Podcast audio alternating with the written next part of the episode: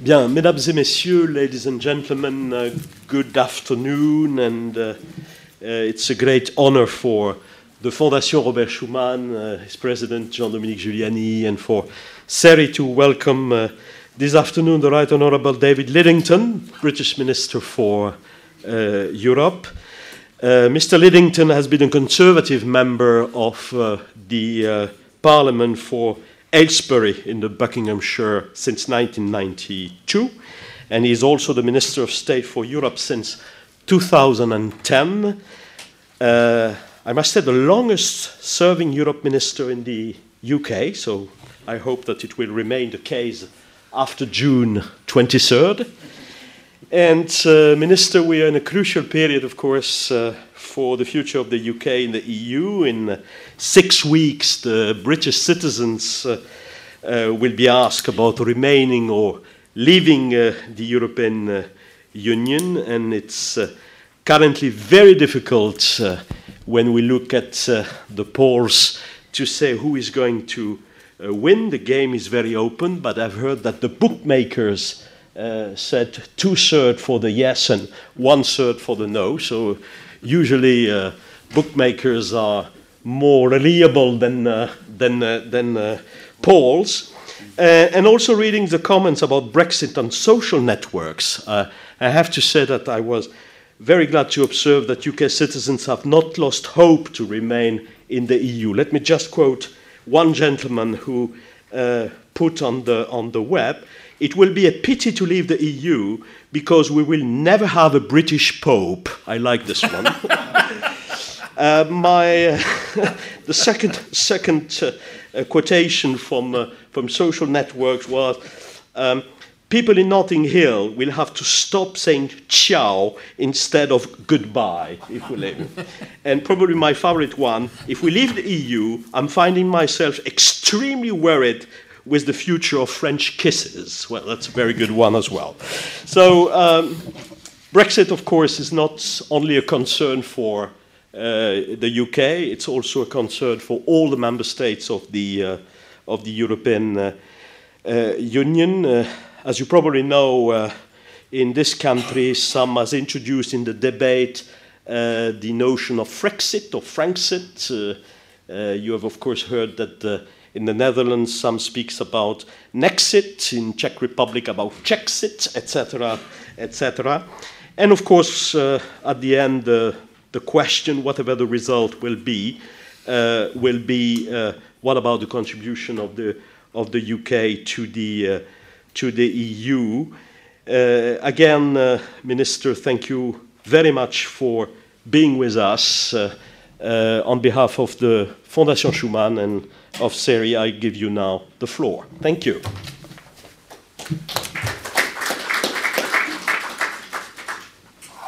Well, Christian, ladies and gentlemen, thank you very much for the invitation to come and speak to you today and for that introduction. You were kind enough to say that I was now the longest serving um, UK Minister for Europe. I'm never absolutely certain whether I should treat this distinction as an unparalleled vote of confidence by my Prime Minister or as a cruel and unusual punishment that is almost certainly a breach of the Human Rights Convention.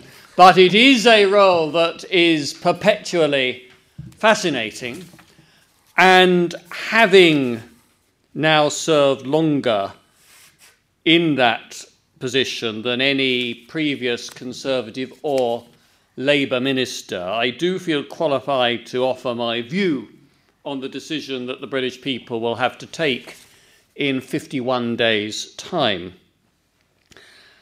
And I want to start by reflecting on this as someone who at university was trained as a historian and who can remember visiting a divided Berlin when I was just 14. And then working at the Foreign Office in my um, early 30s uh, as the wall came down. And I therefore try to take a longer view of what the significance of the European Union and Britain's part in it is and can be in the future. And because I'm also Minister for Europe, for, for everything from Russia and Turkey westwards, and not just Minister for the European Union, I try to take a broad view as well. And my starting point is actually one of confidence, because I think that it is important at a time when all of us in Europe face major challenges, both economic and political, that we should maintain confidence in our ability to uphold our values and traditions and to surmount those challenges. And it's that same confidence that makes me certain that the United Kingdom is stronger, safer, and better off through remaining in the European Union.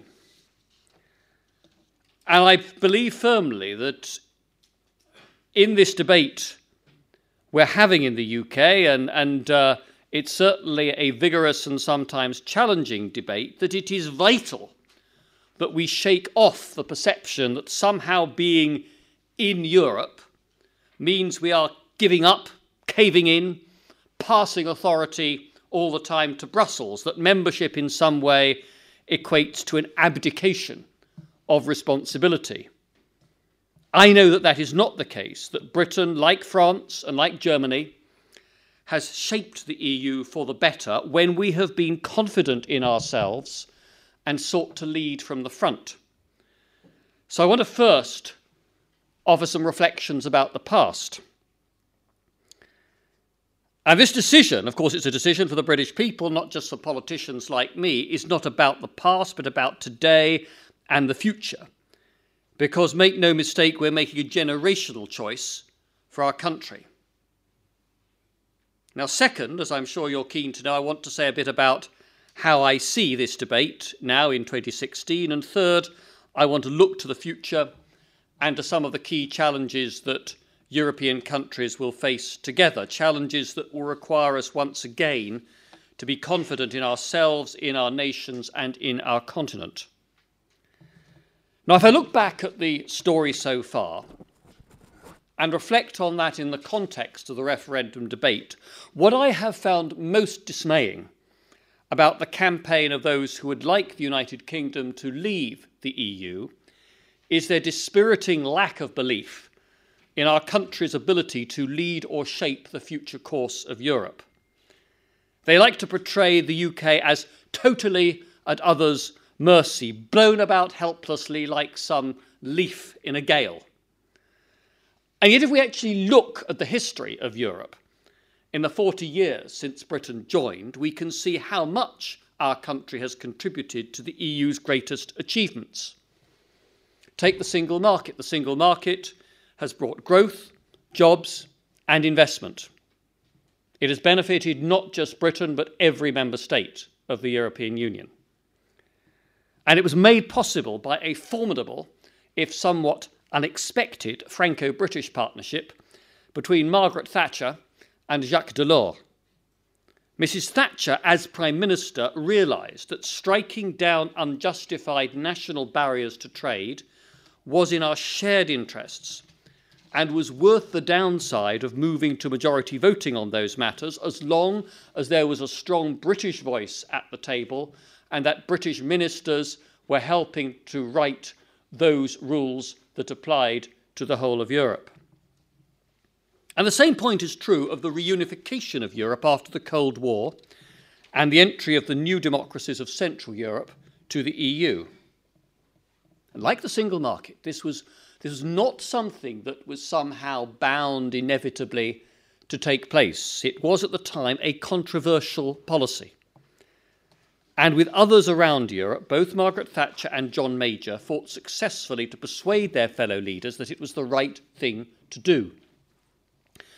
And I think the measure of their achievement can be seen if we compare the 25 years since the Velvet Revolutions with the fate of the infant democracies that emerged in Central Europe after the First World War. That first time round, within 25 years, every one of those democracies had fallen under pressure of homegrown extremism or invasion by one or more neighbours. And yet, in this last quarter of a century, we have seen the democratic process, human rights, and the rule of law take root and flourish.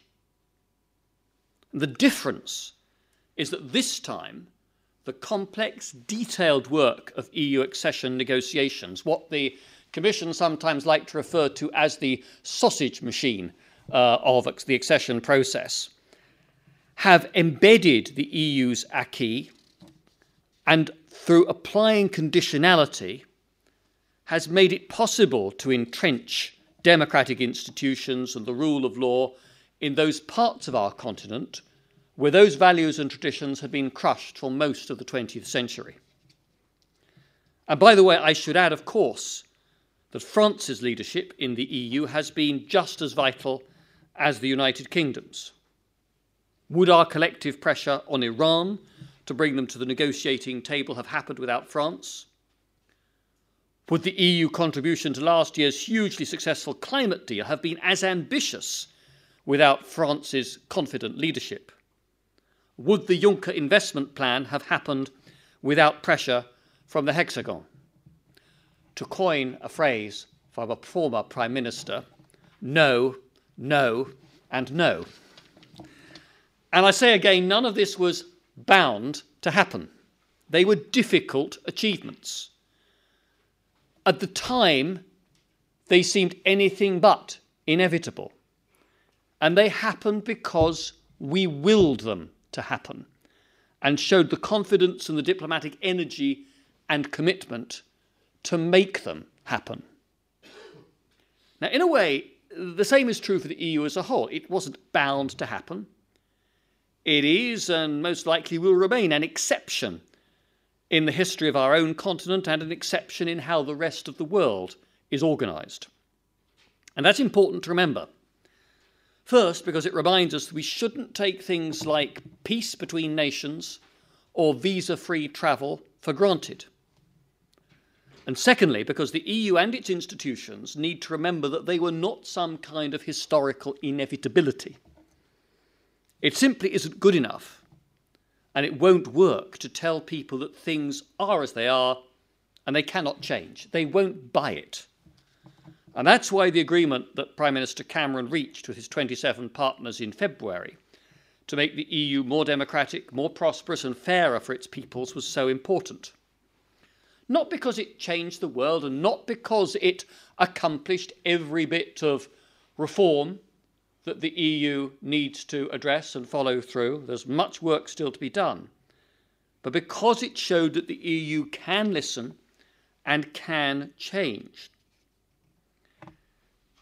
But the achievements I've mentioned, uh, from the single market to enlargement to the exercising of our collective weight around the world, are the achievements of a past generation. And I believe that the debate about our place in Europe is not and should not be a question about the past, but about the present and the future. And the present for us in Britain is, of course, that referendum on the 23rd of June. And as I've said, I think we need to approach that choice with confidence in the United Kingdom's ability to lead in Europe and confidence about what we bring to the Union. And that's why we in the government are out campaigning, explaining to the British people that we're confident that our country is safer, stronger, and better off in the EU. Safer? Because together, the threats that we all face do not respect borders, and we need to operate across them too. Talk to any police chief in the United Kingdom. I suspect it is true of France also and you will be told that there is almost no serious or organised crime that takes place nowadays which lacks an international cross frontier dimension. That is most obviously true of terrorism, but it is true also of drug trafficking, of people smuggling and people trafficking, of the trade in contraband goods, and in the networks of sexual offenders who make contact and sustain contact across national borders. And the, the rise of digital communications and the internet is simply going to make that phenomenon of the globalization of crime ever more of a fact of life that we must confront. And EU membership helps us to exchange criminal records with other member states. Leaving isn't going to help us share the intelligence we need with our European allies, it would make it harder. And this is concrete stuff. For example, after the attacks in London in 2005, one of the terrorists who escaped was picked up in Italy. And thanks to the European arrest warrant, he was returned to the UK to face trial in a matter of days, whereas previously, under the old system, it would have taken years. And I know too that information sharing within the EU was key to tracking some of those responsible for the terrible attacks here in Paris in November last year. Now, of course, we can and should go further.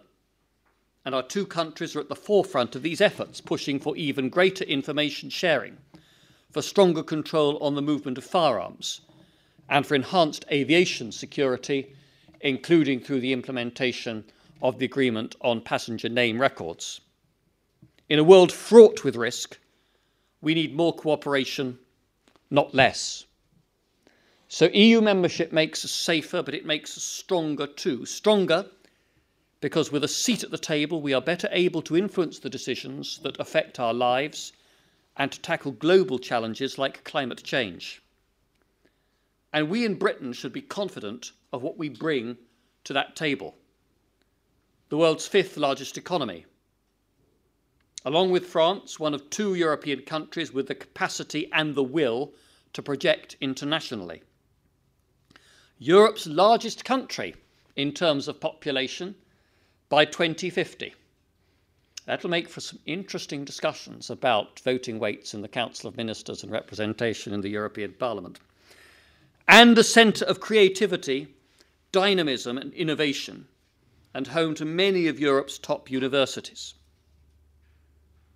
And I'm confident also that we'd be better off staying in because being in Europe means being part of a market of 500 million consumers, a market that buys nearly half of British exports with zero tariffs on those products, and a far more integrated market than any other in the world, so that 9% of the value added to UK exports themselves comes from within the EU compared to 1.3% value added um, from China. Taken together with the greater collective weight the EU brings to our ability to negotiate external trade agreements, the British Treasury has calculated that to leave the EU and replace that relationship with a simple trade deal would cost each family between 4,300 and 5,500 pounds sterling a year, a year by 2030. But the case for remaining in is not just about the risks of upsetting the status quo, it's also about making the most of future opportunities and working together to tackle future challenges. So I want to conclude by running through just three of those questions and explaining why, as we did in the past, we in the UK but also in Europe as a whole, need to be confident in our response. Now, let's start with the economics. As I said, the case for staying in could not be clearer, but let's also look forward. The world is changing very, very fast. Changing to bring new challenges as global competition alters the trading environment. And changing to bring both challenges and opportunities as digital technology shakes up the way we do business, transforming professional and white collar work in the way that automation changed factory floor working a generation ago. Now, if we try to stand still, if we ignore those trends, those realities, if Europe continues to lose ground in terms of its global competitiveness, then frankly, the next generation of Europeans will not be able to afford the standard of living or the social protection or the public services that we take for granted today. And we will see jobs leave our continent as other parts of the world adopt more, adapt more swiftly or effectively to the 21st century. I don't think you need me to spell it out that the political and social problems that would arise from such an economic failure within Europe would be very profound indeed. And so, as with the challenge of launching the single market, we should be bold. There are many strings to that response, but let's take two. First, building a real digital single market. Estimates say that this could bring up to 420 billion euro a year to the EU economy. But it will also show Europe confidently leading from the front, benefiting all of our citizens who simply don't understand why they cannot use their credit cards online to buy German gadgets or Spanish sausages. They are right, and we should fix it. And second, moving to the next stage, an ambitious trade agenda by concluding the transatlantic trade investment partnership with the United States. Now, I know that TTIP has and always has had its opponents, including in France and in the United Kingdom. But what I find depressing about the arguments against the agreement is their lack of confidence. Now, don't get me wrong.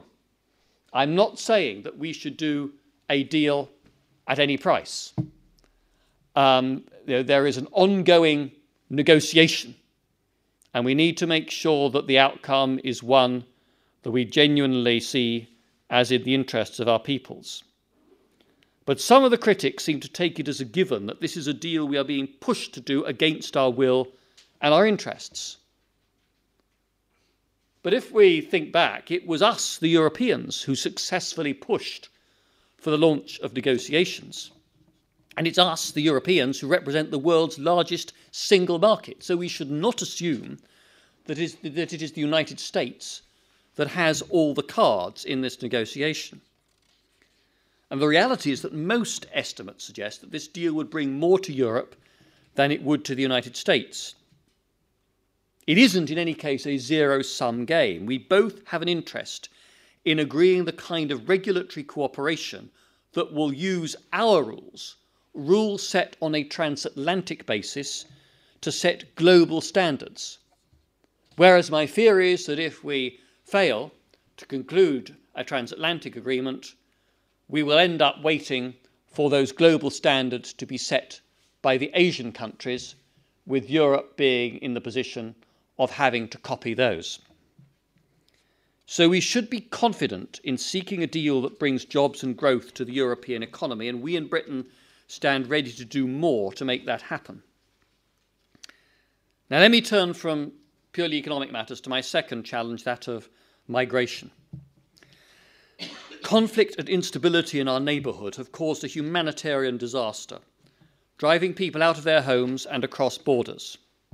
Now, these are not the only causes of the migratory pressures that Europe is facing. There are pressures too from economic underperformance in Africa and Asia, where, let's not forget, as much as 60% of the population in many countries is under 30, and where even the better performing economies are not able to meet the expectations of that ambitious generation. There are pressures also from climate change in certain parts of the world, and together these phenomena add up to a picture of sustained migratory pressure on the European continent. It's a pressure that is made um, uh, more demanding by the ready availability of digital technology, where a handheld smartphone can tell somebody in a remote part of Africa that life is better off for him or her in Europe and provides directions as to how to go about making the journey.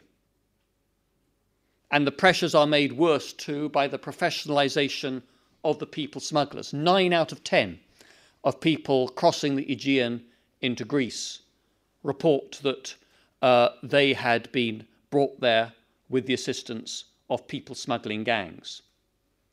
These are professional, slick, well organized, criminal enterprises, ruthless in their willingness to exploit vulnerable people, so that in the winter conditions of rough seas in the Mediterranean, they reduced the prices they charged in order to try, try to keep the boats full, even though people travelling then were doing so in even greater peril of their lives than during the summer months.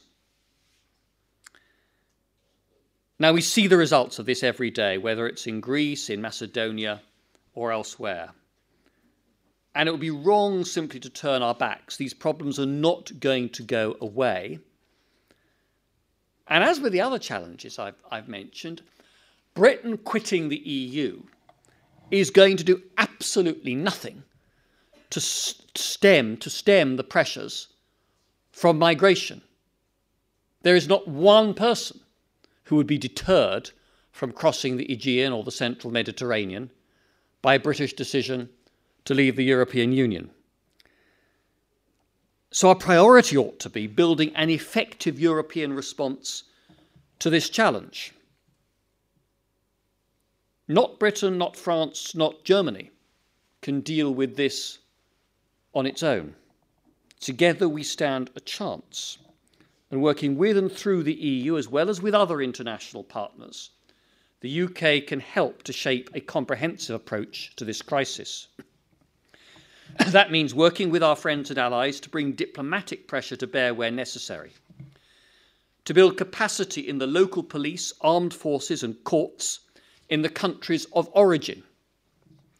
To help countries in Africa and the Middle East to create greater political and economic stability, to use aid and trade alike to give people in developing countries the hope of a decent life and the fulfillment of ambition at home so they don't feel the need to embark upon a dangerous journey.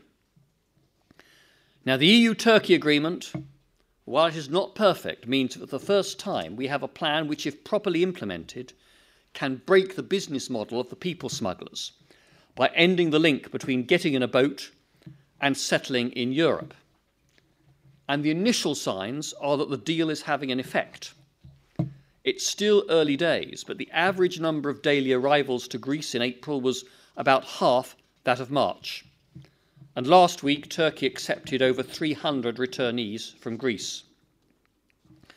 So Turkey, Greece, and the EU will need to keep up efforts to ensure quick and, imp- and effective implementation of the deal.